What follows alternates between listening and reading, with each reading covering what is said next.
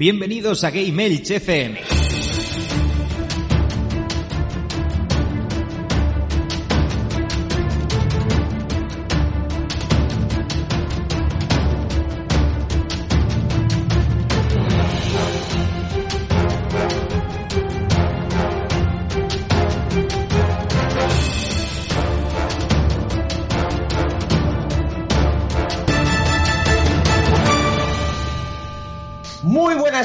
Bienvenidos a Gamers, vuestro podcast de videojuegos en clave social. Hoy estás escuchando el programa número uno de la novena temporada, el programa inicial, y os tenemos preparado un programote, un programote de los buenos. Pero antes ponemos las formas de contacto y enseguida volvemos.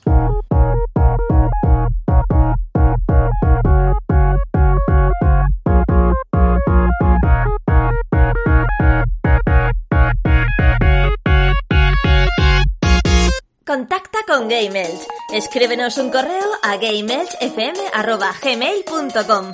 Búscanos en Twitter como arroba o en Facebook e Instagram como arroba.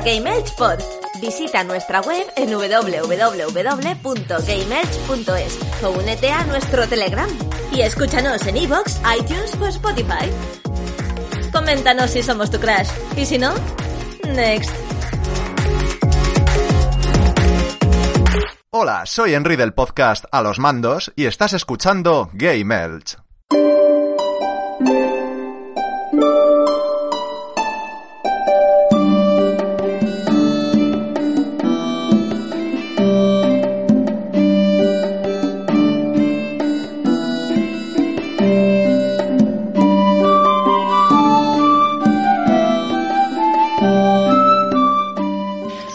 Ahora sí que sí, qué ganas de empezar nueva temporada. El 9, qué número tan bonito. Y eh, antes de comenzar este programa que tenemos que deciros que hay una súper sorpresa, una súper entrevista, vamos a eh, presentar a la gente que está aquí con nosotros. Comenzando con David Bernal, ¿cómo está usted? El murciélago del Palmeral.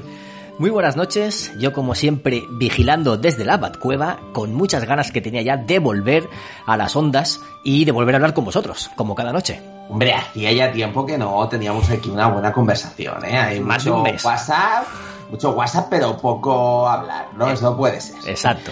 También tenemos aquí al señor Gunkaiser, el magneto de las ondas, aquí dándolo todo.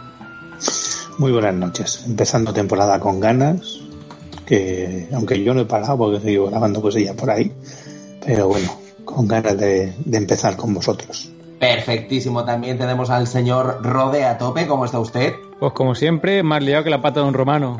Oye, que ahora he visto que, que tu perro tiene, tiene Instagram también. Mi perro tiene Instagram también, sí. No pagas, tío. La culpa fue de un Kaiser, ¿eh? Sí, sí. Que dijo, si le haces un Instagram, yo soy el primer fan. Y así fue. Bueno, y tenemos que presentar al invitado de honor. O sea, es que yo creo que no podríamos empezar mejor esta temporada con el excelentísimo Juan Arenas, miembro de eh, Medistation y, bueno, doblador, mm, vamos, increíble. ¿Cómo está usted? Me gusta esto excelentísimo, me lo voy a apuntar, tío. Muy buenas a todos, ¿cómo vais? suena muy bien, suena muy bien. Te suena a cargo público. Quita, quita. Hombre, claro, excelentísimo, porque es que, es que, que tú ya tienes un nombre muy grande, ¿sabes? En el mundo friki, entonces eres una eminencia. Y, y padrino de nuestro programa, ¿eh? Desde la primera temporada. Eso te iba a decir, que alguna vez más hemos... ah, hace ya unos añitos, pero hemos estado por aquí. No es la primera, sí, señor. Pues encantado de estar con vosotros, eso por delante. Eh, perfecto, bueno, tenemos aquí preparadas unas preguntas. La verdad que mm, muchísimas gracias porque es que, es que es que poco más puedo decir, que es que es un gran honor y seguro que a los oyentes pues le va a encantar escuchar tu voz por aquí. Para quien no lo sepa, antes de que, siga, Juan Arenas, como ha dicho Rafa, miembro de Mary Station, actor y director de doblaje, que lleva ya años trabajando en el mundillo y eh, por si no suena su voz todavía, le doy paso a él para que introduzca lo que él quiera y que saque su tarjeta de presentación y haga, pues, eh, entre comillas, spam de, de lo que se dedica, ¿no? No, más o menos el resumen es ese, así a lo bestia, ese es el resumen. Eh, pues sí, ilicitano mm, emigrado ya hace algunos añitos a la capital del reino. Hablábamos antes de que empezase el programa que al final para ejercer ciertas profesiones uno se tiene que mover.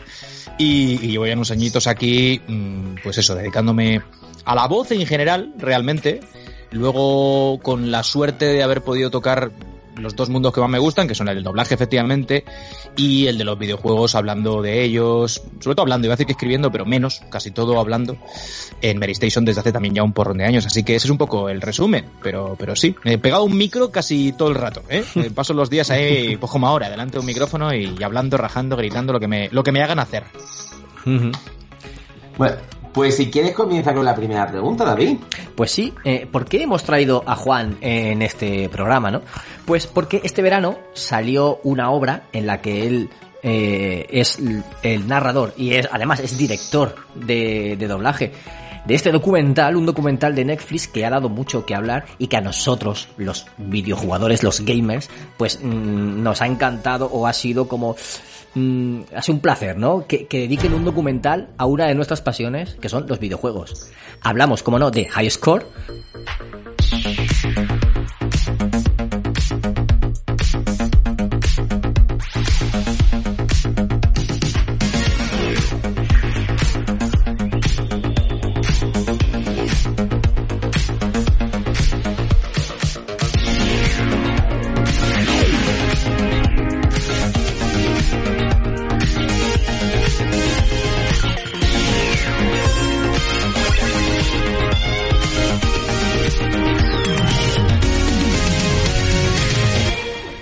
Ese documental que eso que ha venido este verano y eh, Juan, como lo conocemos y era director de doblaje, di- le dije "Mm, tienes que pasarte por los micros de Game Elch, de aquí de la Terreta y hablarnos un poquito del documental. Sí, efectivamente se estrenó mm, el 19, si no recuerdo mal, de- del pasado ya mes de agosto. Ha tardado un poquito más de lo que, claro, la gente realmente no ha tenido conciencia de ello, ¿no? Pero yo sí que, claro, lo, sé cuándo se empezó a trabajar en la localización del documental y es verdad que con respecto a otros productos se retrasó un poquito, no es que se retrasase, realmente Netflix habrá tardado lo que haya considerado oportuno en, en ponerlo en su parrilla, pero digo, se me ha hecho un poco largo porque empezamos a trabajar en él en pleno confinamiento, o sea, hablo de principios del mes de abril, quizá, algo así, incluso un poquito antes, y fíjate lo que ha tardado en acabar saliendo. Pero bueno, ahí está, y como tú decías, es una alegría que hayan, que se haya hecho algo así. Yo creo que es, ahora hablamos si queréis un poco más en detalle de, de la historia, pero por resumir, me parece que para los que amamos esto eh, ha sido un regalo porque no es Mm. habitual, ¿sabes? Al videojuego se le ha dedicado tiempo en las plataformas o canales mayoritarios siempre de una forma eh, un tanto así, ¿no? Y para ir a, a cosas hechas con mimo y cariño hay que acudir a eso, a documentales más pequeños o plataformas un poco más minoritarias, etcétera, etcétera. Entonces, bueno, todo eso por delante, más la suerte de haberme podido dedicar de, como digo, a, a la de su ser responsable de su localización al castellano, ¿no? De la parte que nos toca a nosotros como actores de doblaje y demás. Así que guay, sí, muy muy chulo, la verdad es que está muy bonito. Podría Y bueno, decirse- cuando... Ah, eh, David, David, di. Nada, brevemente, podría decirse que es como un sueño para ti haber participado en este proyecto dedicado a lo que está. Es un regalo, tío, más que un Un sueño. Ten en cuenta que nosotros al final normalizamos y es lo, lo lógico cuando te dedicas a una cosa X, ¿no? High Y llevas años haciéndola, pues se convierte en parte de tu, de tu día a día, se normaliza todo mucho y, y aunque yo llego a esta profesión enamorado de ella de antes y con la suerte de poder dedicarme y ganarme la vida con esto, eh, no es tanto cumplir sueños. Hombre, a ver, si hubiese sido otra cosa que de pequeño yo hubiese imaginado, no sé, qué te digo. Yo que sé, es que es imposible, pero eh, pues, eh, pues eh, haber doblado, por ejemplo, mm, en una película con Robin Williams, ¿sabes? Yo no habría hecho Robin Williams, pero podía, que era mi actor favorito, y haber estado en una peli de Robin Williams y haber podido departir en un diálogo con él, cosas así, sí. Pero esto no deja de ser más un regalo, tío. Yo no tenía ni, ni idea de que existía el documental hasta que cae en mis manos. Y a partir de ahí me doy cuenta que es algo chulo, pero tampoco tengo la perspectiva de lo que luego al final acabó siendo a nivel público. O sea, la gente lo ha encajado, yo creo que en general bastante bien. Y, y ha tenido cierta trascendencia lógica. Ahora, todo lo pasado lo podemos decir en el. Todo yo para mí ha sido más un regalo que, que no tanto un sueño. Sí, regalo seguro porque ha sido una experiencia chula, muy bonita. ¿Y cómo llegó el, el proyecto a, a tus manos? ¿Cómo, sabes, directamente fueron a ti para, para participar en el proyecto? Porque sabía a lo mejor que te dedicabas al mundo de los videojuegos también. ¿O hay un poco de las dos cosas, quiero decir, de lo que tú medio apuntas ahí, pero ahora contaré en qué sentido. Pero casi todos los proyectos, cuando llegan a las manos de los directores, eh, hay un punto de azar, si quieres. O sea, el estudio al que acude el cliente, en este caso Netflix, para, para localizar X, una serie, un documental, como es el caso, una película o lo que sea, lo recibe, recibe el producto y elige a una persona que va a ser la encargada de, de dirigirlo, de dirigirlo y adaptar el guion, que ahora hablaremos de eso también si queréis, porque esto no es solamente sentarse ahí y dirigir a los actores, hay mucho trabajo previo con la traducción que nos llega a los directores barra adaptadores. Entonces, como digo, esa parte también tiene un punto de suerte y os voy a ser sincero, no sé en qué medida el estudio que me elige a mí como director de esto sabe eh, es que yo me dedico al mundillo de la prensa del videojuego desde hace ya años o hay un punto de casualidad ahí, no lo sé. Eh, quiero pensar que igual dijeron, mira, Juan lo puede llevar bien porque pilota de esto. Pero si no es así y fue por casualidad, pues oye, alegría doble porque, eh, ¿sabes? Un punto de suerte siempre viene bien en todo en la vida. Y luego la parte que tiene que ver con que sí que el perfil mío eh, pudiese haber tenido alguna influencia, viene más en la parte de la narración. Ya sabéis que yo he sido el encargado de trasladar lo que hace Charles Martinet, la voz de Super Mario, al castellano, es el narrador del documental, y, y ahí sí que Netflix pedía eh, una serie de nombres que tuviesen alguna vinculación con el videojuego, ¿vale? De alguna manera. Entonces yo como director propuse nombres y como me hacía tantísima ilusión poder participar al menos de la posibilidad de la elección, me puse también y Netflix co- consideró que de todos los que le pasé, el que más sentido tenía era yo. Qué guay. Entonces eh, tuve esa suerte porque Netflix podía elegir y decidió que lo narrase yo. Yo podía verlo simplemente dirigido y, llegó un poco la, el premio doble. ¿no? Así que sí, eso tuvo que ver también y lo entiendo porque Charles Martinet es una personalidad en el mundo de los videojuegos a nivel mundial. Yo no, pero con que se me reconociese un poco y eso creo que algo habremos hecho todos estos años para que sea así, pues supongo que a Netflix le valía, ¿no? Y ahí, ahí estamos, así que muy, muy contentos, sí. Buah, ¿y, ¿Y cómo es eso de, de, de estar con Netflix directamente? No sé, qué. Es en plan, no, estuve hablando con Netflix como si estuvieras hablando aquí con 3D, la charcutera del barrio, ¿me entiendes? Que es como con una naturalidad. Juan Antonio Netflix. mía. Bueno, Sí, eh, a ver, eh, un segundito, chicos, dame nada, dos segundines, ¿vale? Un. Sí, sí, sí, sí, sí. Ay, qué bueno, la verdad. Ilicita no tenía que ser. Si es que los ilicitanos tenemos. Ya estoy, ya estoy. Perdóname, pero el, el ordenador este me amenazaba con apagarse ahora ya no va a ocurrir. Bueno, a ver, eh, no, no, no es una cosa que yo haya hecho eh, directamente por em, la, la forma en que se trabaja realmente a nivel eh, profesional en este medio. Tiene muchos actores. Entonces, actores no me refiero a los que estamos delante de la tele, sino elementos, ¿no? Dentro de la cadena eh, que supone el, el- el grueso, ¿no? De gente que participa en un proyecto de esta envergadura de, de la que sea. Entonces, yo no me he dirigido directamente a Netflix, lo podría haber hecho en un momento determinado, siempre a través de la persona correspondiente del departamento comercial, que es quien lidia con el cliente. Entonces ahí tenemos un interlocutor, que es quien habla directamente con Netflix y le dice lo que el estudio, en este caso puedo ser yo, producción, piensa, opina, eh, necesita, eh, mm, duda, por ejemplo, y Netflix responde, ¿vale? Pero sí, sí, claro, al final estamos de alguna manera hablando directamente con Netflix, bueno, con las personas de Netflix responsables del doblaje al castellano de sus productos, ¿no? O sea que... Pero bueno, eso es muy normal, luego también están en sala a veces eh, lo que llamamos el cliente es un representante de esa empresa que está en la sala pues supervisando el doblaje de su producto. En películas es bastante habitual, en series de vez en cuando, documentales quizá un poquito menos, pero es relativamente habitual que una persona de Sony, de Paramount, de Warner, de Netflix, de quien sea, pues se pase por las salas de los estudios con los que trabajan para ver qué tal está funcionando la cosa. Que, eh, tú antes comentabas, eh, Juan, que eh, te tienes que, por ejemplo, decías, te tienes que mudar un poco a Madrid para vivir, para vivir un poco de este mundillo, ¿no? Pero eh, si algo ha traído el coronavirus eh, en estos, en- es que en muchos sitios o en muchos trabajos habrán cosas que se van a quedar de, de pues de, de esta, no sé cómo explicártelo, ¿no? De, de esta... De forma eh, remota. Sí, ya no solo de forma remota, porque en este, en este caso sí, ¿no? ¿Cuánto de, de cuánto ha afectado en el sector y cuánto se va a quedar de eso? Porque yo conozco, eh, yo escucho un par de podcasts que, por ejemplo, que son eh, ficción sonora y ellos, por ejemplo, han tenido que trabajar remotamente, ya no se han podido reunir en el estudio y grabar las voces, sino las han grabado separado y luego las han unido. Entonces, mm, ¿eso también ha llegado un poco al, al doblaje o, o tenéis un sitio o al ser eh, menos actores eh, se puede conllevar mejor? Pues mira, esto es interesante porque ahonda un poco en las formas de hacer del, del, sector, ¿no? De la profesión. Sí que es cierto que nosotros, como tanta gente, durante las primeras semanas del confinamiento estuvimos parados. Eh, eh, de volver, digamos, a la rutina con seguridad, ¿no? Y bueno, pues como tanta gente, ¿no? Poquito a poco. Desde finales de abril, más o menos, los principales estudios de Madrid se ponen de acuerdo. Una serie de normas. Claro, correcto.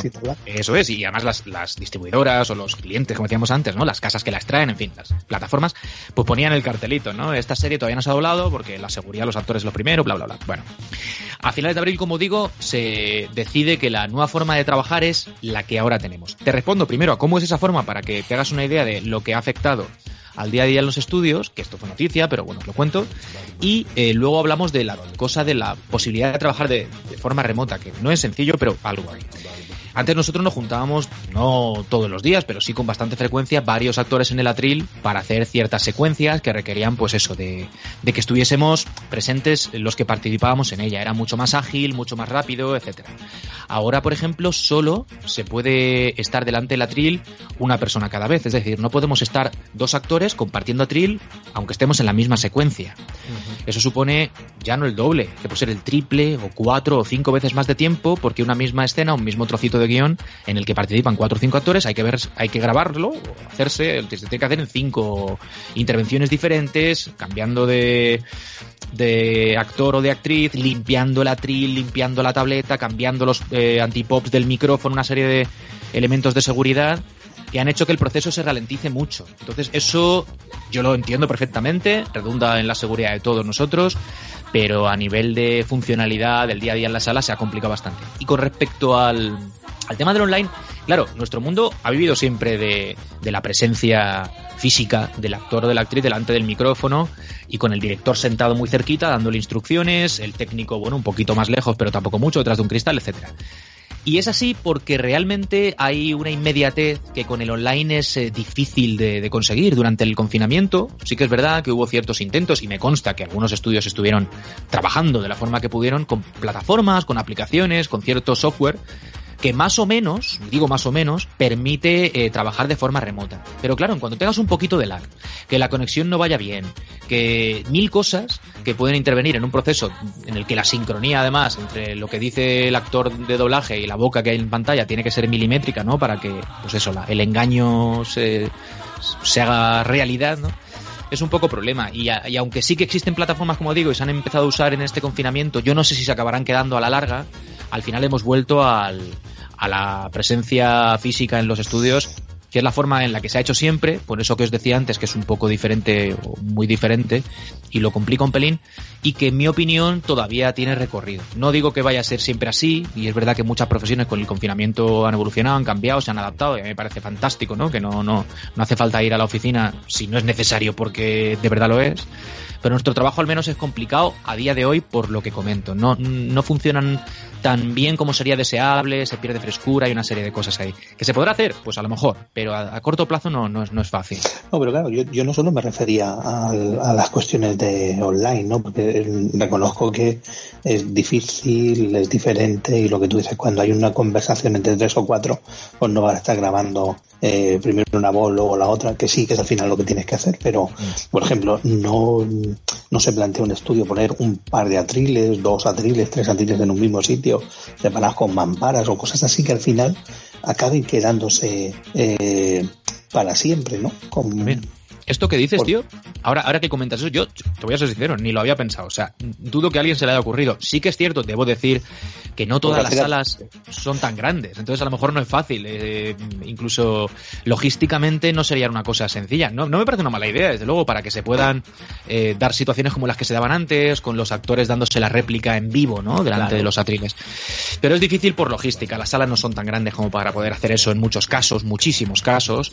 Y, y luego, ten en cuenta, y esto, bueno, no romper la magia, no, no creo que lo sea, aunque a lo mejor al que le pille un poco de nuevas la forma en que trabajamos le pueda sorprender. Nosotros desde hace muchos años, no, no es de ahora. Eh, gracias a que los ordenadores facilitan mucho la grabación de, de las diferentes intervenciones, de los diferentes personajes, etcétera, desde hace muchos años grabamos en el 80% de las veces en solitario. Es decir, las escenas que tú ves con dos, tres, cuatro eh, personajes en pantalla, todos picados, eh, decir, una, una contestando al otro, montándose encima unos de otros, todo como muy fresco y tal, es muy probable, no digo seguro, que cada uno lo haya hecho solito en la sala sin que el resto de actores o actrices de doblaje hayan estado ahí interviniendo y luego, claro, ahí está la magia de mezclas, también el saber hacer de los actores para que yo conteste al vacío y suene natural y que el que viene detrás, ese ya me escucha a mí y pueda contestar a una voz que ya hay pregrabada, ¿no? Eso es un poco la, la magia de esto también, que no hace falta que estemos todos a la vez ahí. Realmente no es necesario. Aunque se pierda un poquito de frescura eh, a priori, la- el saber hacer, las tablas y, como digo, las posibilidades a nivel de, de, pues eso, de informático y de todo lo que supone hoy la tecnología, lo hacen habitual. Ya no es que sea posible, es que es muy habitual. Con lo cual, bueno, no es tan drama. Es más cuestión de tiempo, ¿eh? No, no de pérdida de calidad ni nada. Simplemente que ahora se tarda un poquito más en hacer ciertas cosas. Ya está. Qué bueno, qué bueno. Y Y, por además cierto- es súper interesante escucharte. ¿eh? O sea, yo estoy así como, no sé, como si estuviera escuchando ahí a un, a un ser divino. Es que es maravilloso escucharte hablar con tanto cariño de tu trabajo. De verdad, es que estoy aquí. Si hay gente que quiera escuchar, siempre se puede hablar. Sí, sí, Esta es, sí, la sí. clave es esta, que hay gente que, que le interese lo que tiene que contar, claro. Tal cual, tal cual, tal cual. Yo me quedo embelesado, como, Tal como cual. dice Rafa. Que Juan, por cierto, has dicho localización al castellano, o sea, no es solo doblaje, sino localización. ¿Tenéis parte de traducción? ¿Tenéis, has dicho adaptar el guion? ¿Puedes Eh, Cuando hablo de localización, ten en cuenta que el sería injusto. A ver, cuando se habla de doblaje, efectivamente, yo creo que todos entendemos que el proceso no se limita solamente a llegar al atril, soltar las cosas que tienes que decir y largarte. Hay, hay muchísima más gente que interviene en el proceso. Hablo de la localización, la grabación estrictamente de las voces, pues uso ese término que quizás se, se acerca más al videojuego, ¿no? Eh, Sabéis que la localización es como el término normal al hablar de que un videojuego salga en un idioma determinado, ¿no? Claro que hay traducción, hay traductores eh, profesionales dedicados al mundo de lo audiovisual, a los que se les mandan los guiones originales, y ellos, siguiendo ciertas pautas en cuanto a términos y demás del cliente, traducen el guion. Ese guion es el que llega al director, en este caso, por ejemplo, con Highscore me llegó a mí, y yo con la traducción y el vídeo del, del producto, yo tenía el vídeo del documental en casa, pues voy eh, cambiando, modificando, adaptando, que de ahí la palabra adaptar esa traducción para que suene como yo quiero que suene en la construcción de las frases, cambio los términos que me parece que no son correctos, porque un traductor no tiene por qué necesariamente saber absolutamente todo de todo, ¿no? Y bueno, pues en este caso había cositas que desde el punto de vista de alguien que vive la industria del videojuego desde dentro desde hace mucho tiempo, pues pensé que se debían decir de otra forma, o la construcción de X frase debe ser de esta otra manera, o hay que acortar esta frase porque la traducción que nos ha hecho el traductor es excesivamente larga para el tiempo que tenemos, y entonces hay que hacerla más cortita, quitando aquí, cambiando allá, ¿no? Y esa parte de, adaptación, de preparar también el guion para los actores, pues entras en este segundo, sales en este otro, aquí no dices nada porque hay un efecto, todas esas cosas las hace el director adaptando, ajustando el guion para que cuando llegue a sala, lo que se graba, que es al final lo que va a escuchar el espectador, sea, en mi caso al menos, lo que yo hubiese querido que quien quiera que hubiese hecho esto de no ser yo, eh, dijese. Entonces digo, bueno, yo cómo me gustaría que, eh, dijese en esta frase, pues de esta manera, venga, pues así es como la vamos a hacer para que suene natural y, porque la gente esté contenta con lo que oye, ¿no? Si en vez de decir, yo qué sé, puedo decir, eh, es que no se me ocurre un ejemplo, pero decimos pixel, decimos punto, ¿no? Pues ya rechina, ¿no? Es como, ver si se dice pixel, tío, ¿por qué vas a cambiar la palabra? Pues ese tipo de pequeños detalles hay que estar un poco al quite en, un producto como Highscore al menos que tiene un componente técnico, ¿no? No sé si mucho o poco, pero sí lo tiene. ¿Y cuánto tiempo tardasteis más o menos en, hacerlo? ¿O cuánto se tarda a lo mejor en, doblar una película o, o una serie de documentales como por ejemplo el caso de High Scores? Eh, ¿Hablas de lo que es sala estrictamente? ¿De grabación de Sí. tiempo en sala? Sí, sí, de tiempo en sala, más o menos. Sí, porque todo esto que os acabo de contar, claro, requiere en ocasiones muchísimas horas. Yo he terminado de ajustar una película, de la que no puedo hablar porque no está ni doblada, pero os diré que la película dura 90 minutos y yo puedo haberme dedicado a ajustarla 15 horas, no lo sé, o sea, o más, no lo sé. Madre Una mía. El documental tiene la ventaja, no significa que sea sencillo, pero quizá un poco menos caótico, de que cuando habla una persona no hablan otras. Entonces te puedes centrar más en lo que está diciendo cada uno de los personajes. Dejando eso a un lado, ¿vale? Lo que es la adaptación, en sala eh, difiere mucho un, documental de lo que puede ser una película o una serie. ¿Por qué? Porque el documental, como mm, sabéis, normalmente vas a tener una voz por debajo que no desaparecerá cuando llegue al al espectador español. Lo que tenemos es una voz por encima que hace un voiceover, ¿no? con, eh, con una cierta cadencia, unas interpretaciones adaptadas al medio, es decir, no, no interpretas como si estuvieses haciendo una serie o una peli. Y eso supone que al no tener que fijarte tanto en la boca del, del personaje que estés o de la persona, porque muchas veces no son personajes, son personas reales, eh, doblando, vamos a decirlo así, el proceso se simplifica mucho. Nosotros tenemos tiempos de entrada y de salida, pausas, etcétera, y el proceso se, simplifica, como digo, un montón. En ese caso, por ejemplo, un episodio de, de High Score podíamos estar haciéndolo en bueno, un par de ellos quizá en una mañana o algo así. Un par de ellos en una mañana. Estamos hablando de episodio de 35 minutos, 35-40 más o menos, y a cada uno le podemos dedicar unas 3, 4 horas. Si está todo como debe estar, es bastante rápido. Comparativamente con una serie una o una película, es mucho más rápido. Una película de hora y media como la que os comento, eh, puede hacerse tranquilamente en 4 o 5 días, 12 horas al día. O sea, 12, pero trabajáis 12 horas al día en una cual el director se mete 12 horas de sala, claro. Los actores no, evidentemente. Ah, claro, actores... digo, acabas de la garganta fatal. No, claro, claro. O sea, sí que te puedes meter 12 horas, pero lo normal es que en producción pues te pongan a lo mejor una tarde y una mañana, ¿sabes? Para que descanses por en medio. Pero el director se está a los cuatro días de 8 a nueve Eso sí. y media, ¿sabes? Eso no hay tu tía ahí metido, claro. Es que tuvimos de invitado una vez a Rafael Dazcárraga, creo que lo conoces, Hombre, ¿no? sí, muy.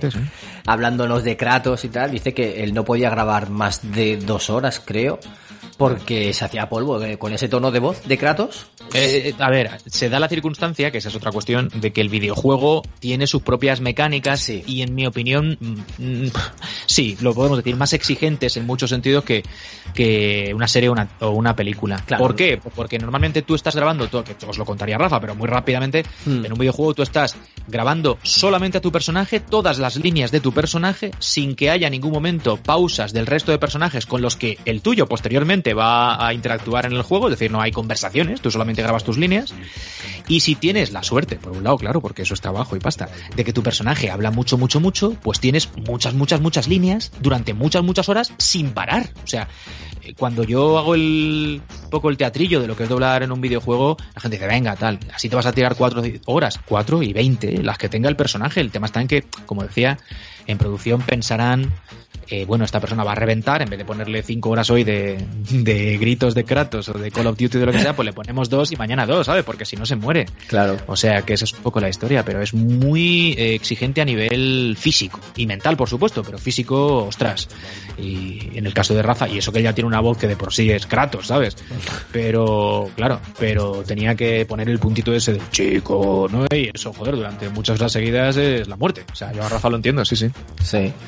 ¿Cuál ha sido tu episodio favorito? A ver si lo adivino. Pues hombre, lo fácil sería decir el de lucha, ¿vale? Porque hay un Mm. rato largo ahí de Street Fighters, pero no. Mi episodio favorito es el de Sega con Tom Eh, claro. Kalinske. El de la Es- guerra de mí es- consolas. Es que para mí ese es el momento, es el momento en la historia del videojuego para mí. Exacto, y sí. mira que yo vengo de la época del Amstrad, que ya lo sabéis, que doy mucho por saco con mi CPC y todo. Pero para mí el gran momento, históricamente hablando, es principios de los 90, Sega América comiéndole la tostada a Nintendo, Nintendo poniéndose las pilas y durante unos añitos, pues ahí batiéndose el cobre, ¿no? Por, por quién se lleva el gato al agua. Y a mí ese momento me parece la, la hostia. Y en el libro de Console Wars es- se narra tan fantásticamente bien que se emociona uno. Sí, sí, ese episodio es chulísimo. Está muy chulo ese episodio. Ahora que dices lo del Amstrad, ¿tú conoces por casualidad a Pedro Aznar de Apple Esfera? Pues el nombre me suena, pero de ahí a conocerlo en persona, Vale, no. no. Puede que me haya cruzado con él en algún tweet o alguna cosa porque me suena un montón. Es que es también ilicitano, ¿vale? Yo, yo lo conocí en la universidad, lo, lo tuvimos también aquí en un programa y dice que él, entre rato y rato, entre su trabajo y lo que le deja la revista, eh, está cogiendo juegos que él, que él programaba en su Astra y con un, con un software que hay ahora en PC, pues los está retocando para, para compilarlos y probarlos. Qué chulo, tío. O sea, retroprogramación, ¿sabes? Retro Estoy, estoy- yo estoy muy encima, a ver, no es que esté al día, pero casi de lo que se está haciendo en España a nivel eh, homebrew para ordenadores de 8 bits, tanto Amstrad como Spectrum, MSX, ahora como los tengo todos, estoy en cuerpo y alma ahí Claro. metido en todo lo que se hace. Con, bueno, si es que es al final, es- esto es una de las cosas que más me, me flipan que más feliz me hacen, que es que máquinas con las que hemos crecido, que seguramente de no ser por esta eh, peña fantástica y soñadora, ¿no? Estarían ya, no olvidadas, pero en un cajón puntualmente no para poner el juego de Dynamite Turno y tal, están viviendo una segunda juventud impresionante, tío. O sea, hay, hay maravillas en Amstrad hechas por grupos pequeñitos pero súper capaces, que son la hostia, tío. O en MSX, eh, yo qué sé, en Commodore 64, yo tengo un montón de cuentas en Twitter que sigo, de gente que en su época incluso tuvo que ver con el desarrollo comercial de, de estas máquinas y que siguen haciendo unos juegazos, tío. Alucinantes. Increíble lo que hace la gente. lo bueno. Sí. Y luego te, quería preguntar yo, eh, ¿qué te gusta más a lo mejor doblar? ¿Una película, una serie o un videojuego? Porque me imagino que, eh, como has dicho, son muy distintos entre ellos, ¿no? Sí, series y películas son muy parecidas. Ahí quizá la diferencia viene más en los dibujos animados. Es decir, ha- haríamos un poco de distinción entre imagen real, dibujos animados, documental si quieres, porque también tiene otra, otra magia y otra, otra forma de hacerse, ¿no? Y tal, y luego el videojuego. Ahí estaría un poco el- la división en mi, en mi opinión. Y claro, son muy distintos y efectivamente quedarse con alguien es, algo es complicado. A mí el videojuego me hace mucha ilusión por lo que supone a nivel de, de, pues de afición y de friquismo y que me conocéis, ¿no? Entonces cada vez que participo en algo nuevo, pues me quedo con ese buen sabor de boca de estar ahí, ¿no? Luego son también productos tan tochos que, salvo que hagas al prota o un personaje con, con, con muchas líneas, vas a pasar un, no inadvertido, pero evidentemente más, más oculto, porque te, tienen- que encontrar, ¿no? No estás tan expuesto, pero aún así me gusta mucho.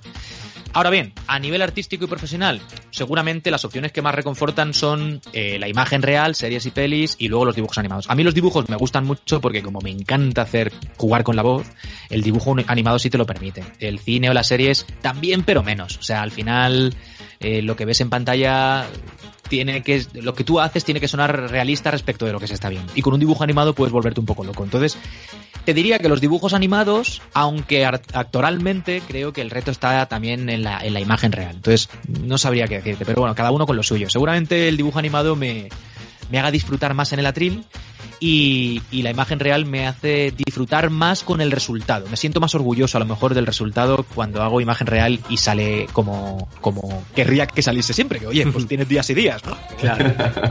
coméntanos, Qué coméntanos en qué obras has trabajado. Para que la- los oyentes lo sepan. Es que esta, esta pregunta al final es complicada porque son muchos años y yo soy de los que se acuerdan de lo que he hecho ayer, ¿sabes? Pero bueno, no sé. Alguno, con- conocido, algo así. En dibujos animados, pues Ricky Morty es de lo que más a lo mejor se ha hablado. ¿Ah, sí? años. Bueno, estoy en muchísimos episodios haciendo muchas cosas en Ricky Morty, sí. Soy el señor ojete sucio, soy el perro ese del segundo episodio, el bola de nieve ese. Y luego personajes episódicos, decir que no sean a lo mejor tan recurrentes, he hecho también un montón. En Ricky Morty mucho tiempo. Y luego pues historias corrientes, eh, ¿cómo se llama? Over the Garden Wall, ¿cómo se llama? El otro lado del jardín, no sé cómo. ¡Guau! ¿Qué me dices? Sí, en esa serie de serie brutalísima, ¿eh? Sí, sí, Muy muy, chula, muy, muy entrañable. Y luego dibujos para peques he hecho un montón. Ahora, por ejemplo, estoy en Netflix en varias series también. Hay una que se llama Los últimos frikis del mundo, que, que soy uno de los protagonistas, que está muy, muy chula. Y qué más, es que, no sé, luego en series, pues sí, eh, estuve en, en la quinta temporada de Black Mirror, soy uno de los protas del primer episodio, que además va de un juego de lucha como, no sé No lo visto, como, no como virtual. Ah, ¿No sí, sí, sí, sí, que sí. se ponen como un cacharro en la oreja y juegan, bueno, y se meten en el juego y no sé qué, y al final acaban, en fin, teniendo no sexo. sé qué. Ah, sí, Pues sí, sí, sí. soy uno, soy uno de los dos protagonistas, de los dos amiguetes que se meten ahí, uno de ellos soy yo. Eh, no sé, es que ya te digo. Eh, ahora tengo una serie también de HBO que se llama All American, que hago al prota. Eh, Estuviste en Team Wolf. en Teen Wolf, efectivamente, ahí también tenía uno de los gemelos aquellos. No sé, es que ya te digo, o sea, me cuesta mucho acordarme de, de todo lo que he hecho. Recientemente sí, o sea, me pongo a pensar, y luego es que también hay cosas que a lo mejor estamos haciendo de las que no puedo hablar ahora porque no se han estrenado todavía, entonces me tengo que callar, ¿no? Claro, bueno, claro. El secreto de sumario. no sé, Riverdale, Whiskey Cavalier, eh, son series recientes, no sé, yo sé, no sé. Harry Potter hace muchos años. Oh, sí. Es verdad que tú eras la voz de la, de la radio. Sí, la radio en las, en las reliquias de la muerte, La- parte sí. 1, ahí era la radio esa que les va diciendo los magos que han muerto y les da el parte de muertes de los magos. Dios, es verdad. Los pelos de punta ahora mismo, tío. Luego, bueno, es que claro, de esa época eh, me acuerdo a lo mejor más porque estaba, entre comillas, empezando y todo era como, hostia, estoy en no sé qué, hostia, estoy en no sé cuántos. Ahora, para mi fortuna, como no paro, por suerte, pues son muchas y me cuesta acordarme, pero, pero sí, luego pues en videojuegos Assassin's Creed, eh, reciente Borderlands 3, que además estuve nominado a Mejor Actor eh, junto con Rafa Azcárraga, que es el que al final ganó. Por, No me enteré de eso, tío. Sí, eh, tengo un personaje muy chulo que se llama, ¿cómo se llama? Baugn o algo así, Bon le dicen, que está como una puta cabra y también chulo. Y no sé, pues es que no sé, eh, los Call of Duty recientes en casi todos, en algún eh, Need for Speed, en fin. Qué Muchas guay. No, no me acuerdo, de verdad, perdonadme, pero no, no tengo muy, muy mala memoria. Bueno, tres películas de Ghibli que he dirigido para Netflix, que también eh, son chulas, de estas que estrenaron un pack de Ghibli hace unos Sí. meses y también estoy en, no sé si en las tres o en dos, en una creo que no estoy, pero bueno, en casi todas haciendo alguna cosa, aparte de haberlas dirigido, o sea que sí, sí, sí. Has estado también en Vodafone You con Dani Mateo.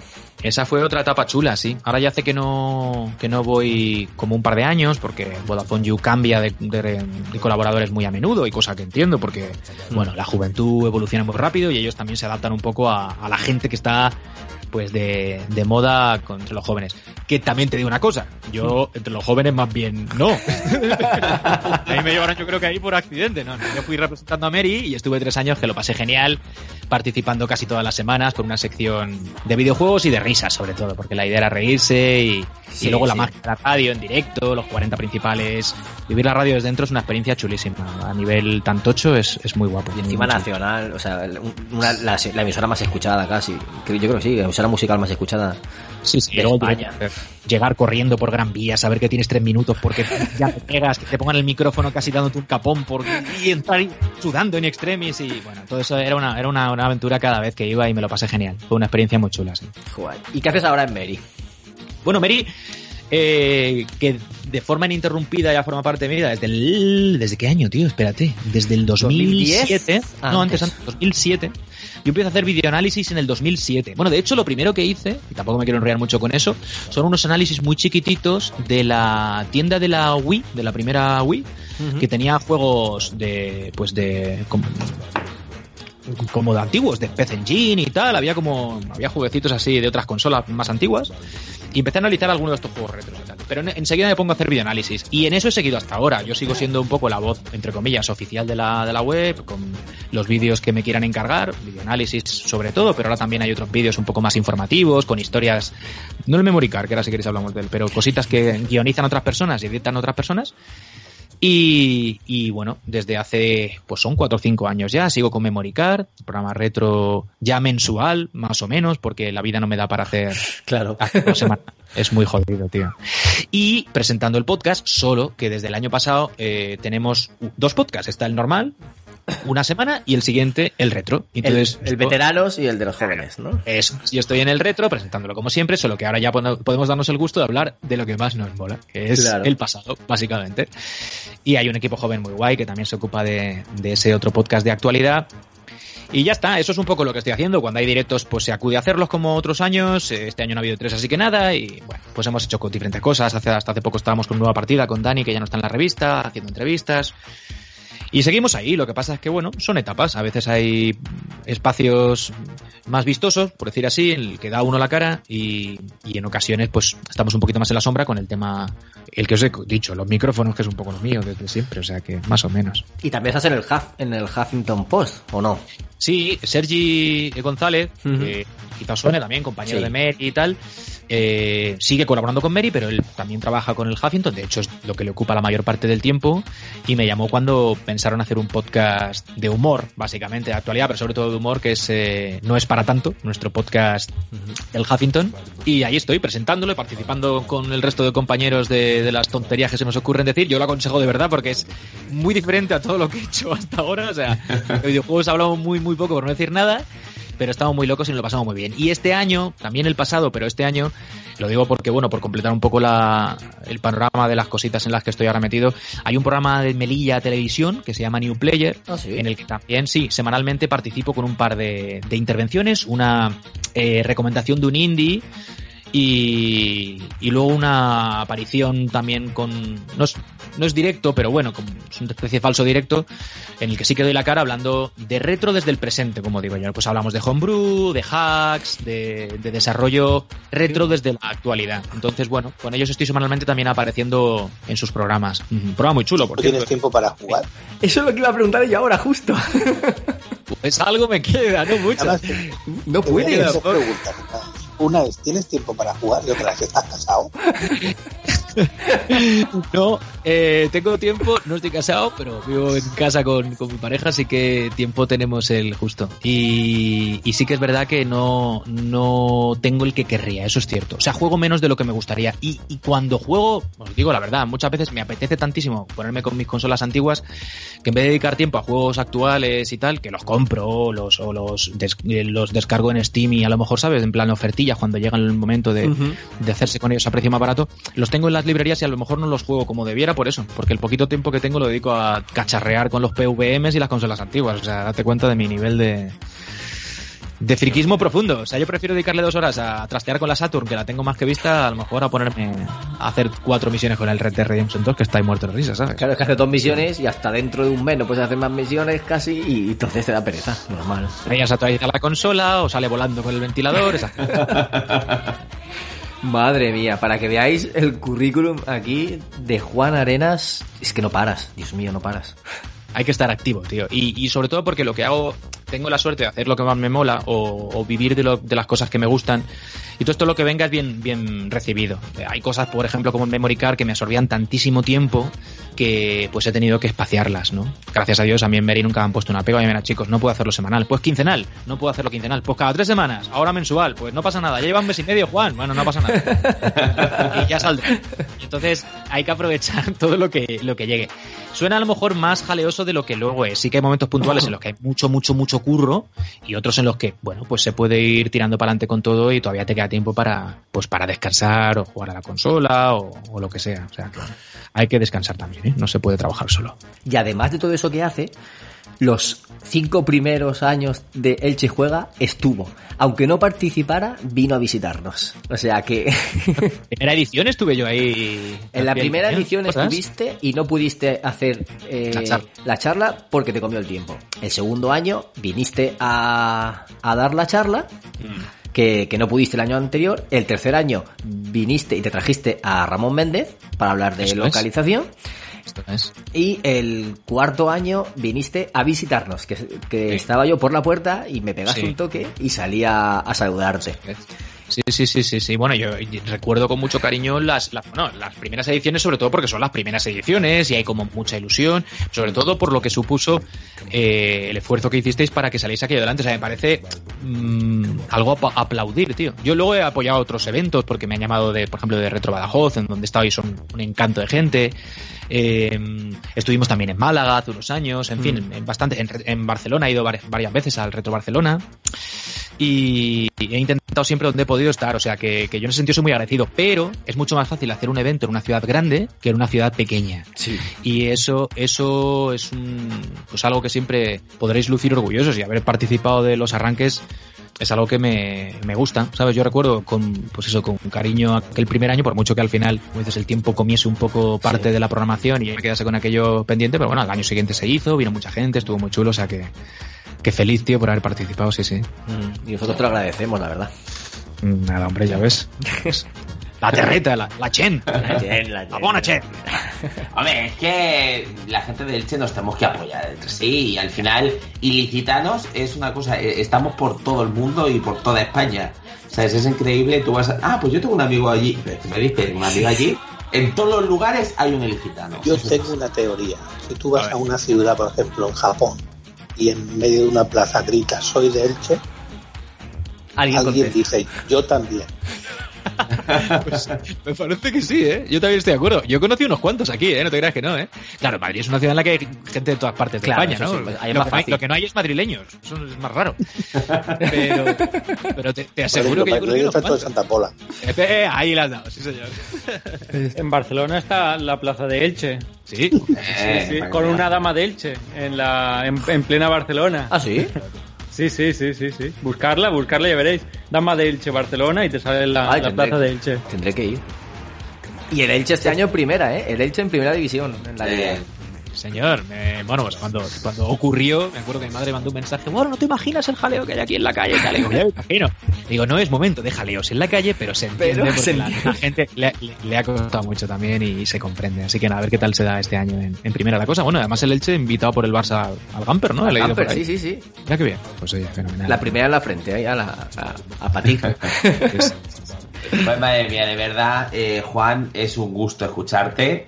Eh, y es que sí, o sea, yo creo que en la entrevista hemos estado todos ahí en plan, eh, es eso, eh, hipnotizados con tu voz, porque es que la verdad es que es eso, es que eh, te pones a mirar y dices, hostia, si es que tu voz es que ha, ha formado parte de nuestra vida, como, como quien, quien dice. O sea, de series que nos han gustado un montón o momentos en películas, videojuegos que también nos han marcado un montón.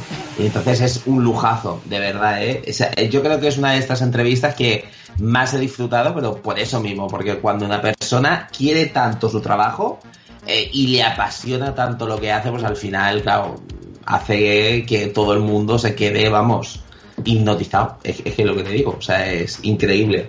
Así que chicos, ¿tenéis alguna, alguna otra pregunta o alguien quiere decir alguna otra cosilla y demás? No, yo no quiero robarle más tiempo porque no sé si tendrá que madrugar mañana y, y me sabe mal Ahí tenerlo estamos. aquí, me sabe mal tenerlo aquí tanto tiempo. Nada, no te preocupes, yo estoy acostumbrado eh, a horarios intempestivos por el tema del podcast que siempre grabamos. Además, es raro que no hayamos empezado ya por las fechas que son y solemos hacerlo los lunes, no siempre, pero bastante a menudo. Así que eso, no, no es que se, se me haga raro estar a estas horas conectado, pero sí que es verdad que el día ha sido largo y, y en cuanto termine con vosotros procederé al pertinente descanso.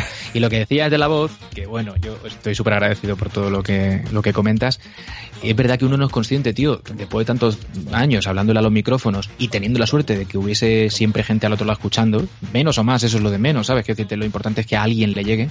No es consciente de que, oye, pues durante mucho tiempo, como mm, a- me ha ocurrido a mí con otros antes, o me sigue ocurriendo ahora mismo, porque yo también escucho mis cositas, ¿no? Eh, uno entra en la, en, en la familia y en la casa de, mucha gente sin darse cuenta y, y solo tienes la perspectiva de eso cuando alguien te lo dice. Entonces, pues eso, que agradecido, que, que seguiremos manteniéndonos un poco al pie del cañón para que lo poquito o mucho que tengamos que decir llegue a, a quien quiera escucharlo. O sea que encantado. Pues nada, pues poco más te podemos decir. Muchísimas gracias por haber estado con nosotros en este primer programa de la novena temporada. Y nada, agradecidos e ilusionados. Muchísimas Pues gracias, digo, Juan, chicos. muchísimas gracias. Gracias a vosotros y para lo que queráis por aquí andamos, ¿vale? Así que un abrazo enorme para todos. Un abrazo. Oye, por cierto, por cierto, antes de que te vayas, tengo un mensaje del señor David Vera. Hombre, O sea, porque le he escrito y dice, hombre, un grande de España, el mejor actor de doblaje de este país, el mejor divulgador de videojuegos y dice, y el mejor amigo que se puede tener. Oye, Olé, qué pues- preciosas palabras. Sí, y dice, sí. A ver. una lástima que no sepa tanto de videojuegos como yo, pero no se puede ser perfecto. Así que nada, ese es el mensaje que te ha enviado el señor Vera. O sea, que te lo Pues quería leer porque es que me he puesto a hablar con él y he estado diciendo... Sí. La primera, que es verdad que David sabe mucho de videojuegos, muchísimo. Entonces es muy probable que sepa bastante más que yo, eso no, no lo vamos a negar porque el tío sabe y pilota un montón. Y, y lo otro es que va a tener suerte de no tenerlo cerca, si no le daré un abrazo muy tocho. Y, y lo peor es que si me lo vuelve él me espachurra, porque él es bastante tocho también, o sea que, nada, que un abrazo enorme porque es un, es un crack. Bueno, yo le pasaré también pues tus recuerdos y demás, que seguro que también le hará muchísima ilusión. Así que nada, con este mensaje de tu amigo David Vera, pues espero que, que te vayas más contento a descansar. Me voy contento porque me lo he pasado muy bien. Así que nada, cuando queráis por aquí andamos, chavales. Perfecto, Pues nada, un abrazo gigante. Un abrazo, cracks. Hasta luego. Chao. Adiós. Pues si quieres, David, podemos poner un temazo, o sea, porque después de, de esta pedazo de entrevista, mm, yo creo que tenemos que coger fuerzas y ya está, y empezamos. ¿Qué, qué- qué te parece? ¿Te parece que pongamos alguna musicota? Me parece perfecto. Pues nada, musicote y estamos, nada, nada, eh, eh, en breve.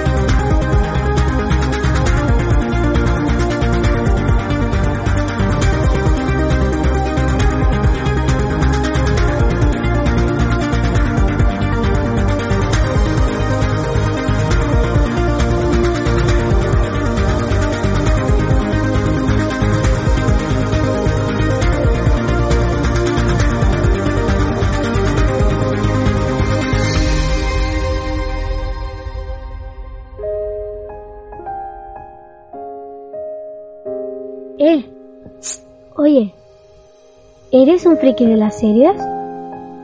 ¿Te gusta el cine? Moviels, tu podcast de cine.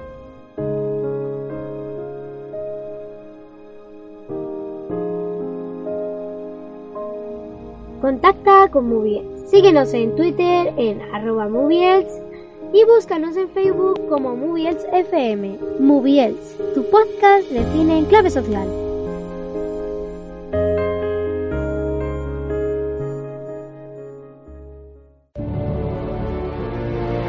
Hola, ¿qué tal amigos? Esto es La Última Partida, un podcast en el que recordamos juegos de PlayStation 3, Xbox 360 y Wii, que merecen ser recordados, que merecen ser jugados y que por supuesto merecen una última partida. Desde el recuerdo, desde el cariño y sin spoilers. Búscanos en iVoox y en iTunes. ¿Juegas con nosotros la última partida? Friki, cuando eras pequeño había tele. Sí, claro que sí, pero tenían más culo que las Kardashian. ¿Y tenías Netflix? Eh, parecido, tenía que ir a un videoclub. Y normalmente el dueño te recomendaba qué película ver. ¿Y jugabas a la consola y al Minecraft? Los juegos se veían en 8 bits, como los cubos de Minecraft, pero en general jugábamos más en la calle que en la consola. Los viejos frikis nunca mueren.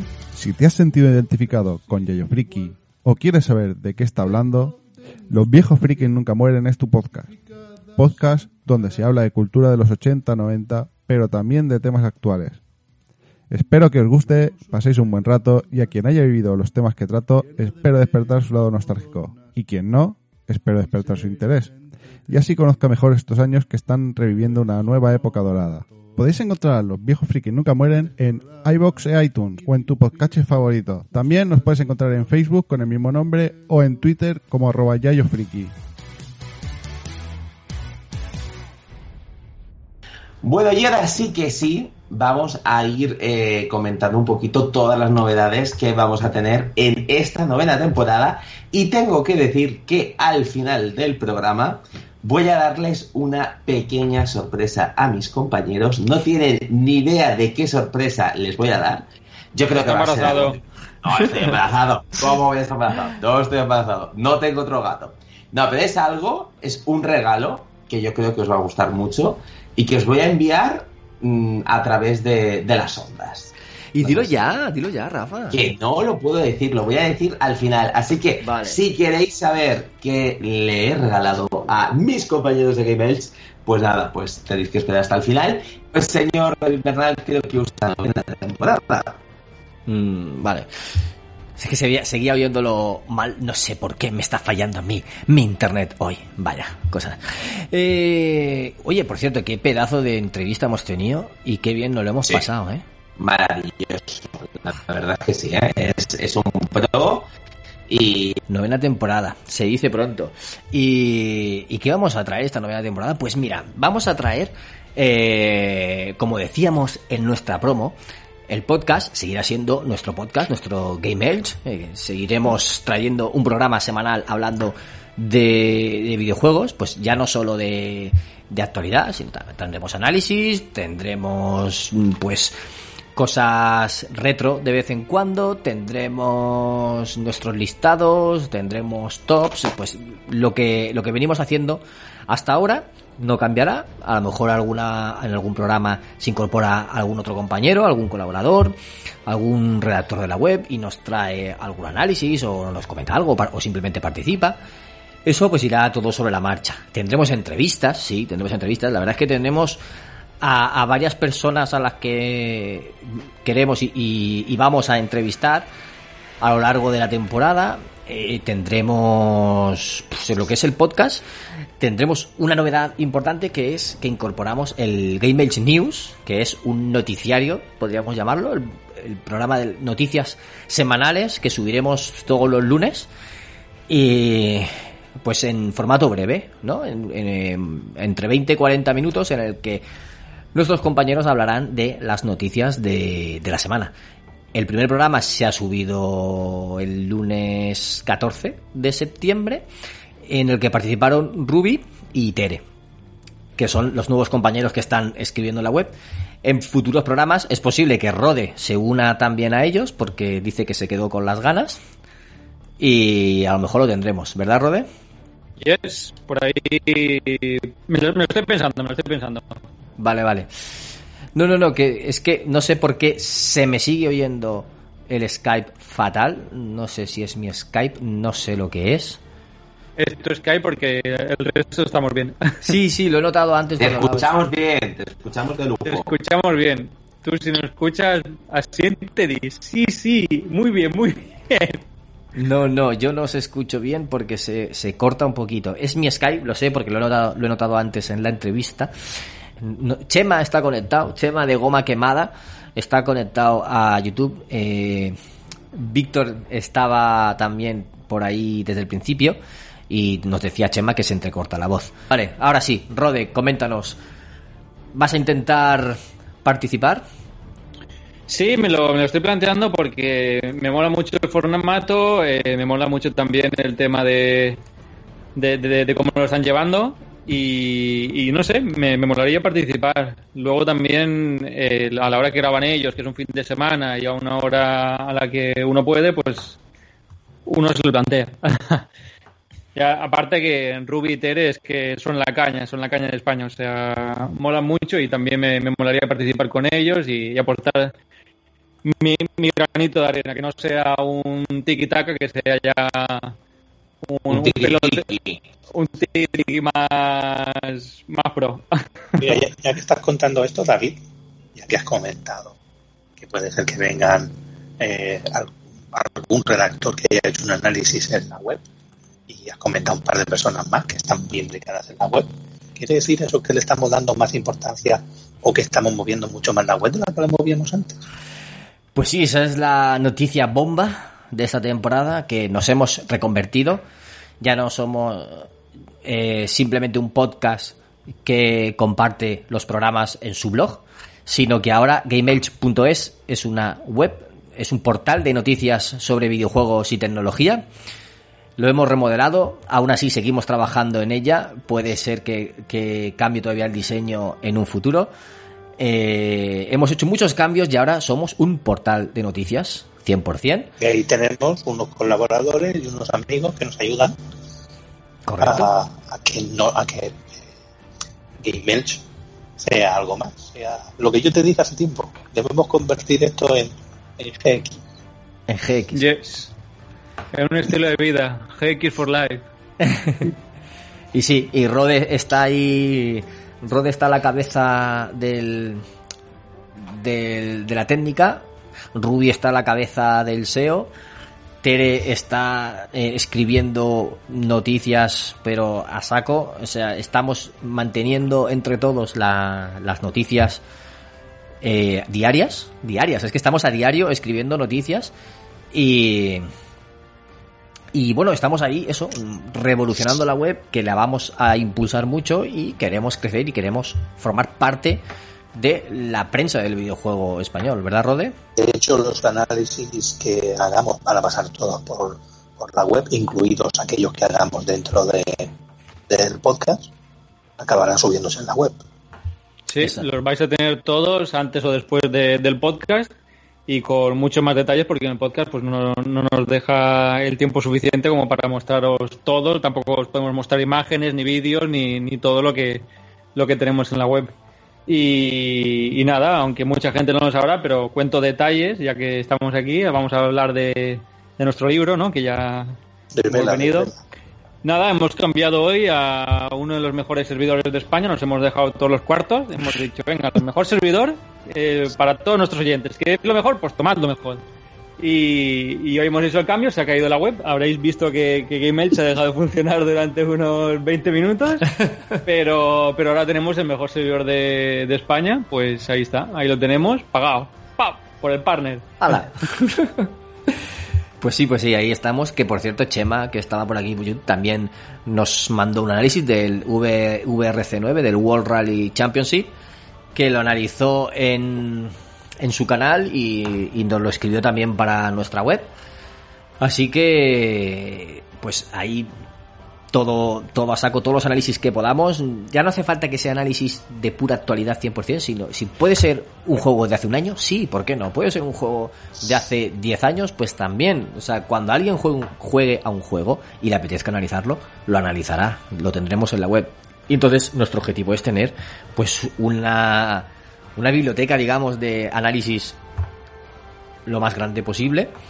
Y, y lo que Una base de datos, ¿no? De, con todos los juegos disponibles, habidos y por haber, para que la gente pues no sepa lo que jugar y da igual que aunque no sea una novedad o lo que sea, va y mira un análisis, hostia, está barato en Steam, se lo pilla y, y si le gusta el juego, pues, pues Claro. a, a pasárselo y a disfrutarlo. Y también tendremos, compartiremos nuestros vídeos que hacemos en el, en el canal de YouTube, eh, nuestro Brico Elch, que, que empezó un Kaiser con sus manualidades de arreglar volantes o mandos o cosas así, que, que están que- funcionando bien. Tu mando, que lo tengo que desarmar. Eh, ¿Que cómo?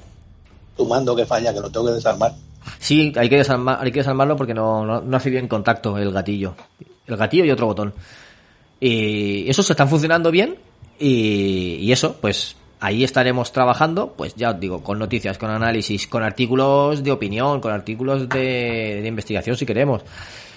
Eh, pues todo lo que nos apetezca escribir lo tendremos. ahí. ofreciendo un montón de, de ofertas de cuando publique Razer y de los mejores componentes, de, de portátiles Acer que van a montar ahora las nuevas RTX y estar al tanto porque a la que sale una oferta guapa como el, el Black Sad que está ahora a 12 pavos creo que era en Game de Play 4 y a 7 de, en PC y bueno vamos publicando ofertas para que los que no estáis al tanto pues pues lo miréis ahí todo en uno, lo, lo recogemos todo y, y os enteréis, coño.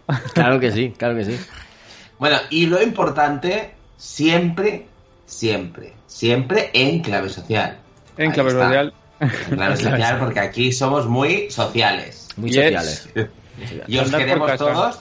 Y claro, y entonces pues mm, damos amor, mm, recibimos amor, así que todo desde, desde ese punto que yo creo que es lo que le gusta a la gente que nos escucha. O sea, que no vamos a perder la esencia. Que por cierto, que por cierto, se pueden suscribir al podcast. Eh, se pueden hacer eh, fans en en Evox, apoyarlo por una pequeña cuota al mes. Y eso nos ayudará a pagar el server que, que hemos contratado, que es el mejor de España, como dice Rode. También, si vais a comprar algo en Amazon, pues podéis entrar en gamebelch.es. En vez de entrar directamente en amazon.es, entráis en gamebelch.es. Ahí hay un banner, pincháis en el banner y ya os lleva a Amazon. Entonces ahí compráis lo que, lo que tenéis pensado comprar. A vosotros os cuesta lo mismo y a nosotros nos ayuda muy poquito, muy poquito, muy poquito, pero nos ayuda también a pagar ese server que, que hemos contratado para poder ofreceros las noticias. O sea que además de estar informados, pues eh, podéis encontrar, como decía Rode, ofertas y, descuentos y análisis, información y todo eso. Y os invitamos a, suscribiros al podcast en en iVoox porque tendremos contenido, bueno, lo que estábamos subiendo, tendremos algunos programas que se salen un poquito así de la temática, que pues los pondremos para los fans, y, y los extra, los GX extra, que son las tomas falsas, fuera de micro, todo lo que no oís en el programa, todo lo que grabamos antes, después, las pausas, tomas falsas, etcétera, pues eso en los GX extra para los fans. Todo eso. Pues sí, porque también te digo que aquí, en, ¿sabes? Lo que es el detrás, eh, hay algunas veces que eh, nos pegamos unas conversaciones súper trascendentales que luego hemos dicho, ¿por qué leches no lo hemos grabado y este del podcast? Pues es así. Y luego a lo mejor estamos ese día en el programa y, y no decimos nada. Hacemos "Arr", como chihuahua. Pues sí. Hay, alguno, hay alguna que he tenido que hasta que censurarla. O sea, esa no podrá entrar ni en, ni en esos. Porque son muy, muy, muy privadas. ¿Qué, pero tan privadas? Sí, tan privadas. dicho, Ro-. Rode, Rode te lo puedo decir, muy privadas. Eran épocas del Tinder. cosas privadas, cosas privadas que Eso, eso no se puede. afectaban a más de una persona que si so- solo me afectaran a mí, bueno, pero podía, podía escucharla de terceras personas y, y sentirse ofendidas. Exacto. Madre mía del Señor bendito, madre mía. Bueno, pues ya sabéis, ¿eh? Mm, aquí a tope de power. Bueno, ya sabéis que la verdad que venimos cargaditos de eh, cosas, de, de secciones, eh, de página web súper renovada. Así que nada, esperemos que nos sigáis apoyando en esta temporada. Y ya sabéis que Gamers, si vosotros no es nada, así que también seguiremos leyendo todos vuestros comentarios. Así que ya sabéis, tenéis que estar, eh, bueno, si nos queréis decir cualquier cosa, pues tenéis el iVoox, Facebook, eh, Instagram o cualquiera de las redes sociales que nosotros tenemos, incluso el Telegram, ¿no, David? Exacto, el grupo de Telegram, que ahí podéis entrar, hablar con nosotros. Se charla todos los días sobre cosas de videojuegos. Están haciendo ahora un grupo para jugar a la Us, que como es cross-platform, unos jugarán en PC, otros jugarán en iOS. Eh, os lo recomiendo, ¿eh? Porque dicen que van, a- están preparando un canal en Discord para hablar entre sí y, y meterse en la partida y a lo mejor pues trolear a alguien, ¿sabes? o sea que, que dicen que risas aseguradas, así que mm, no lo penséis. Buscad nuestro canal, telegram.me barra GameEdge y ahí estaréis, nos conoceréis, podéis hablar con nosotros y, además estar informados de, de todo lo que vayamos contando. Pero ahí sobre todo es charla. El canal de Telegram es para hablar de videojuegos, algunas también nos cuentan de vez en cuando cosas de algún insider, de por ejemplo de, de PlayStation que tuvimos, que le contaban a Big Tillor y él nos lo contó por ahí. O sea, mucha tela. Oye, la verdad que esto. Y tenemos que decir que tenemos que hacer algún programa en directo o algo así, o algún directo jugando al juego, porque es que esta ha sido una revolución. El Among Us. Habrá que hacer algo, habrá que hacer algo. Y también algo. en el futuro eh, haremos un programa invitando a los fans, a los patrones, digamos, a los que estén suscritos en el podcast. Grabaremos un programa con ellos para que charlen con nosotros y, y hablemos pues de lo que han jugado, de lo que juegan, de lo que les gusta, de todo eso. Charla con los patrones. Plo- plata o plomo, patrón. Plata o plomo. Pues la verdad, qué maravilla, ¿eh? Porque la verdad, a mí es que me encanta. O sea, pues la gente que escribe todo el rato en Evox, o sea, es Mm. que eh, ya era, formaban parte del programa. Era como, Claro. pero, pero si esta gente está aquí, si, si no había un, un comentario de Bunny, de Tillor, o sea, de un montón de gente, pues al final era, no es lo mismo, no es lo mismo. Así que ya sabéis. Eh, a ver si en este programa, pues también los oyentes se, se animan y demás que, que va a estar muy guay, va a estar muy guay, muy guay, muy guay. Y bueno, poquito más podemos decir, ¿no? En cuanto a, a novedades, ¿o quieres decir alguna cosilla más, David? No, por mi parte nada más. No sé si alguien quiere comentar alguna cosilla más, pero si hay algo más que vaya surgiendo, pues ya lo iremos comentando. Así que estar atento a nuestras redes sociales, que, mm, que son muchas, Facebook, Instagram, Twitter, estar atento a todo. Pues nada, si queréis chicos, eh, no sé si vamos a hacer un mini análisis, si no, si no da tiempo, o si directamente vamos al tema del, del present. ¿Qué vamos a hacer, Rey? Eh, Kunkaiser, ¿estás por ahí? Sí, estoy aquí. ¿Nos analizas el F1 2020? Sí, pero mira, como el F1, voy a hacer un. eh, voy a centrarlo mucho en, en el nuevo. El, digamos que en la nueva parte que, que han, que han desarrollado este año. Tengo que decir que Codemaster eh, ha tardado 10 años en hacer un juego relativamente. Eh, no diré perfecto, pero sí creo que es el mejor Fórmula 1 hasta el momento. Tiene todo lo que podemos encontrar en los anteriores Fórmula 1, eh, los eventos eh, de fin de semana que ha estado incluyendo Codemaster, donde se corren circuitos que se corren ese fin de semana en prueba real y, y las puntuaciones tuyas eh, se van a un ranking general, tienes el online, donde han puesto bastantes novedades, sobre todo en, colores de, coches y en, y en formas para que puedas personalizar tu propio, tu propio coche. Y luego se han centrado bastante en el modo mi escudería. En el modo mi escudería lo que han hecho es eh, centrarse mucho en, en el tema de, de crear tu propia escudería. Pues bueno, como os decía, me voy a centrar mucho en la parte nueva.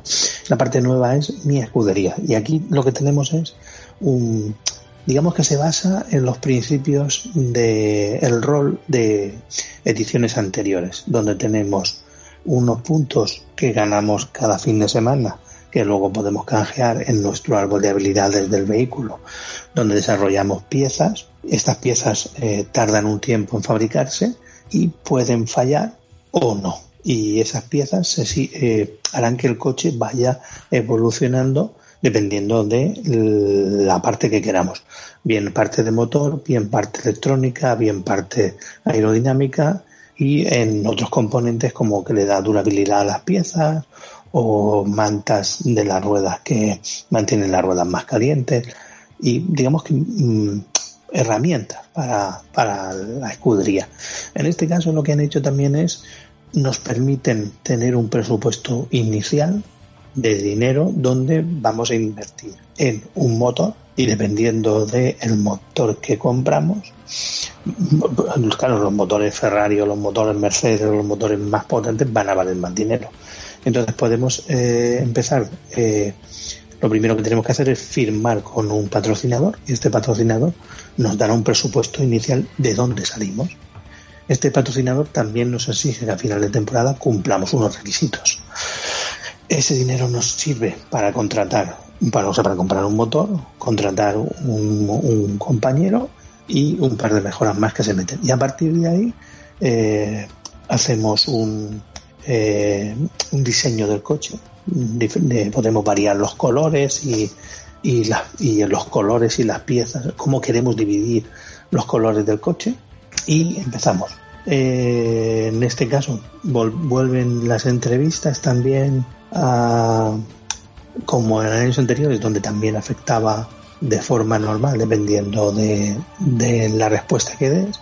Si, por ejemplo, te preguntan si el motor ha fallado, bueno, pues tú puedes contestar, pues bueno, el motor ha fallado y no pasa nada, pero no le puedes echar la culpa a la fábrica. Dependiendo de la contestación que haces, puedes tener más contentos a algunos o a otros y eso hace que luego las piezas tengan o más durabilidad o sean o tengan menos posibilidades de fallar y y ese tipo de cosas que siempre ha pasado en, en los Fórmula 1. Me, estoy imaginando que estoy jugando, me falla una cosa, le echo la culpa a uno.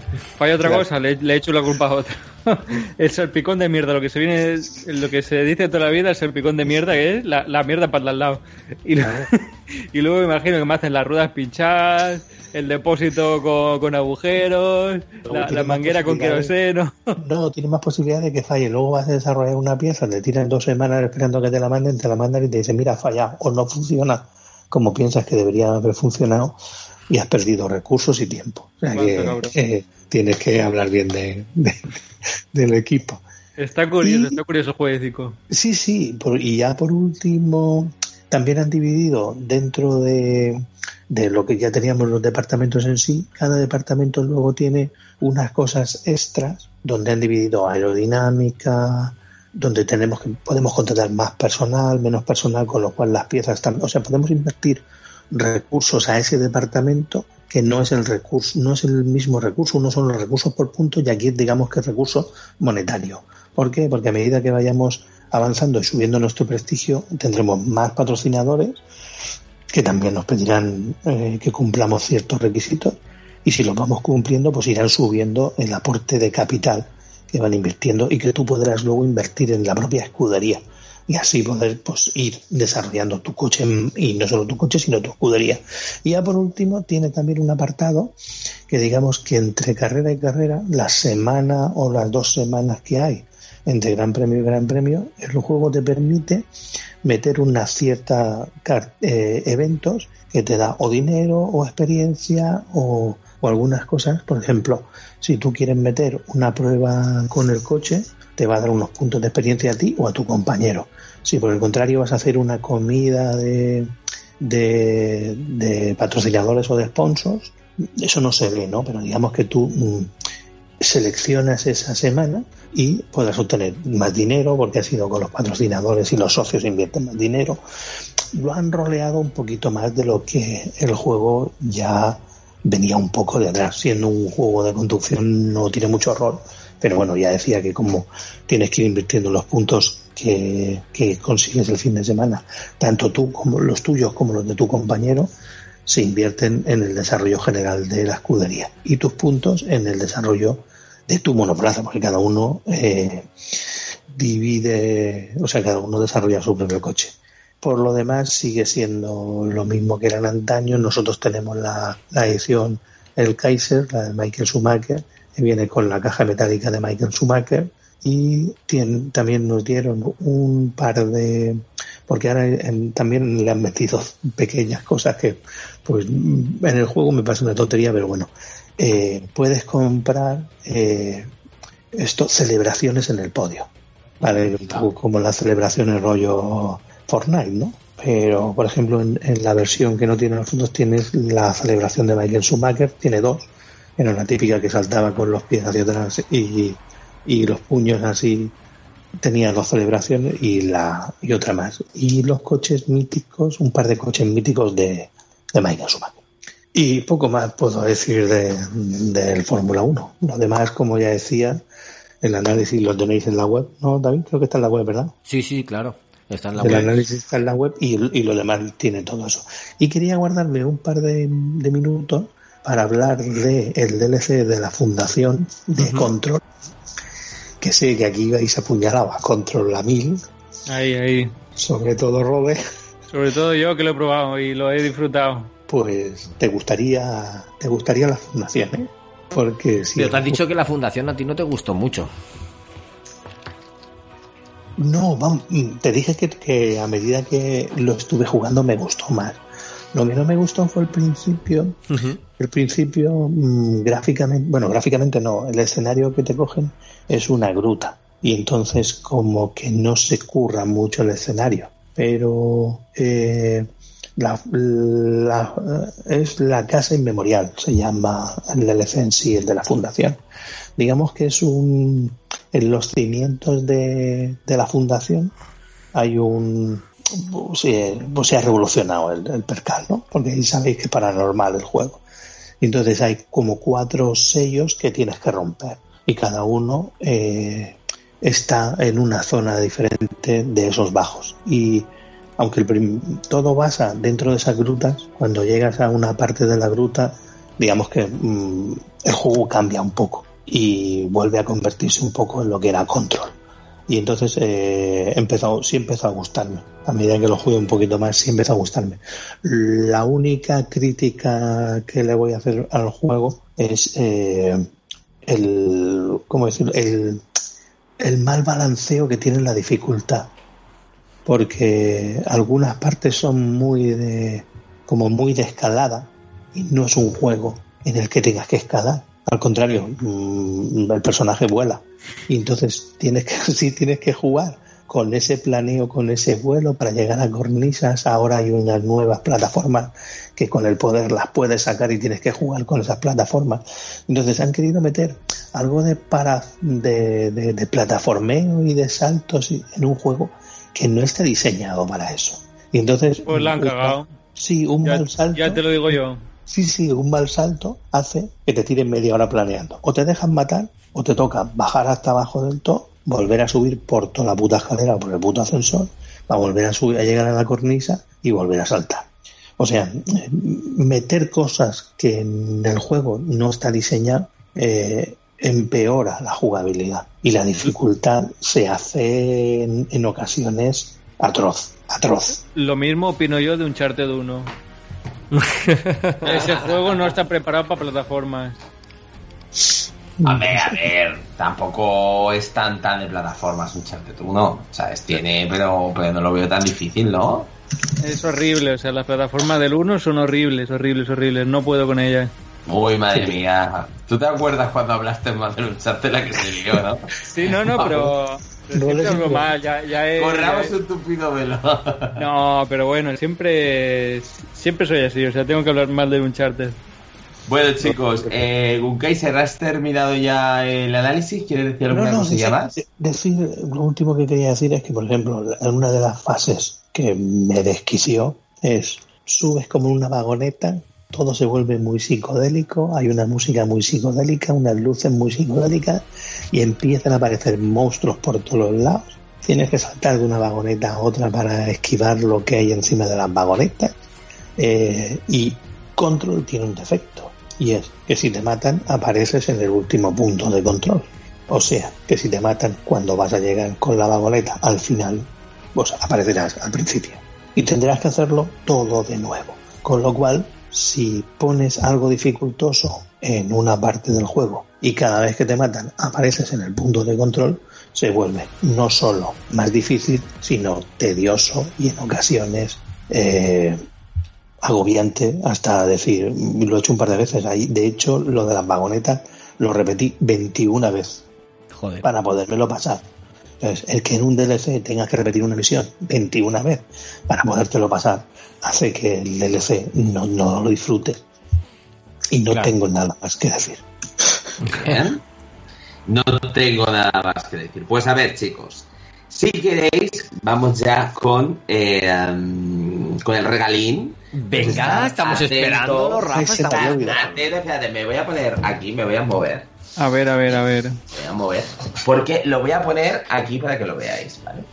Voy a intentar quitar todo para que no se vea mucho. A ver, a ver, a ver. Voy a elegir una cosilla. Espérate. A ver si se ve bien ahí. Es chulo. ¿Habéis visto? Eh, ¡Hombre! eh. No sé si os chico, reconocéis. Eso es como el que se Hombre, hicieron en Gatomantes. Hombre, pues es lo mismo que nos hicieron en Catomantes, pero eh, lo he hecho con eh, nosotros y he elegido pues a cada uno de nosotros pues un personaje. Además son así como cara- eh, caricaturas de nosotros que ¡Qué luego chulo! utilizar pues si Espera, queréis en la espera. web o lo que sea. Que ahora os lo pasaré por WhatsApp y todo esto. Espera, que tengo que, tengo que por ponerlo en la emisión. Espera, espera, espera, que eso lo tengo que Está poner. chulísimo, Rafa. no. Chulísimo. Tengo que A ver, ponerlo. ahí, ahí no se ve bien del todo, ¿sabes? Ya, pero que Eh, quiero que lo vean los los oyentes. oyentes que estén allí. que estén en YouTube. Vale, Tenemos- eh, no ha quedado radiofónico porque nosotros lo estábamos viendo y, y los que están en el podcast no, pero es un fondo de pantalla, ¿no? Un wallpaper, Bueno, es, bueno, realmente es una imagen. una imagen donde salimos nosotros caricaturizados con eh, un personaje que nos caracteriza. Por ejemplo, primero sale Tony de Naruto, después salgo yo de Batman, después sale Rafa. ¿De qué? Es que como se corta por arriba no lo veo. A bien. mí le dije, ponme algo de Resident Evil y me ha puesto el gorro y el traje de Jill de, Valentine. de, de Jill, de Jill Valentine. Yo aquí Buenísimo. vestido de Jill Valentine for the power, dije. Sí, pues venga, señor. Jill Valentine.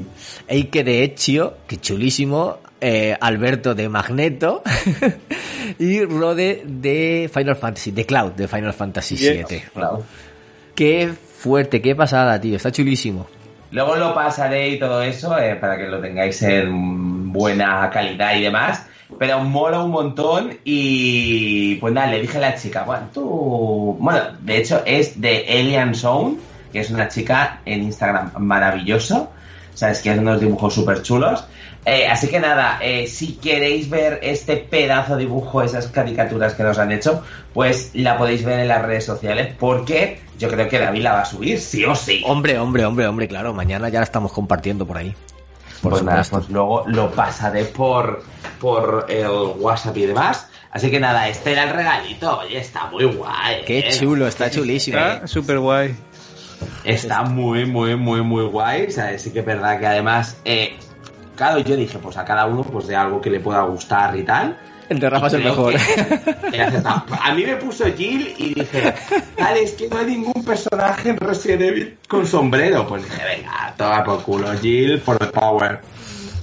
Bueno, os lo voy a pasar, ¿vale? Vale, Y qué nada, y chulada. esto era el, el regalo. Quería comenzar esta temporada pues con un detalle con todos vosotros. Qué Y guay, nada, qué chulo, Os haya, os haya hecho ilusión. Y nada, y esto es el regalito que os quería dar, chicos. Muchas gracias, Rafa. Os lo he pasado por, por WhatsApp. Y además lo tenéis por si queréis recortados cada uno pues para ponerlo en el en el WhatsApp, WhatsApp. o lo que queráis, pues lo tenéis. Qué Así que nada, chulada. chicos, con esto terminamos el programa, el primer programa de la novena temporada. Y la semana que viene Esperemos con todos los colaboradores, esperemos que sí. Y solamente nos queda decir adiós y la semana que viene leemos comentarios, ¿eh? así que escribir muchas cositas. Chaito. Adiós. Adiós. Adiós. Is there love tonight when everyone's dreaming of a better life in this world divided by fear? We've gotta believe that there's a reason we're here. Yeah, there's a reason we're here.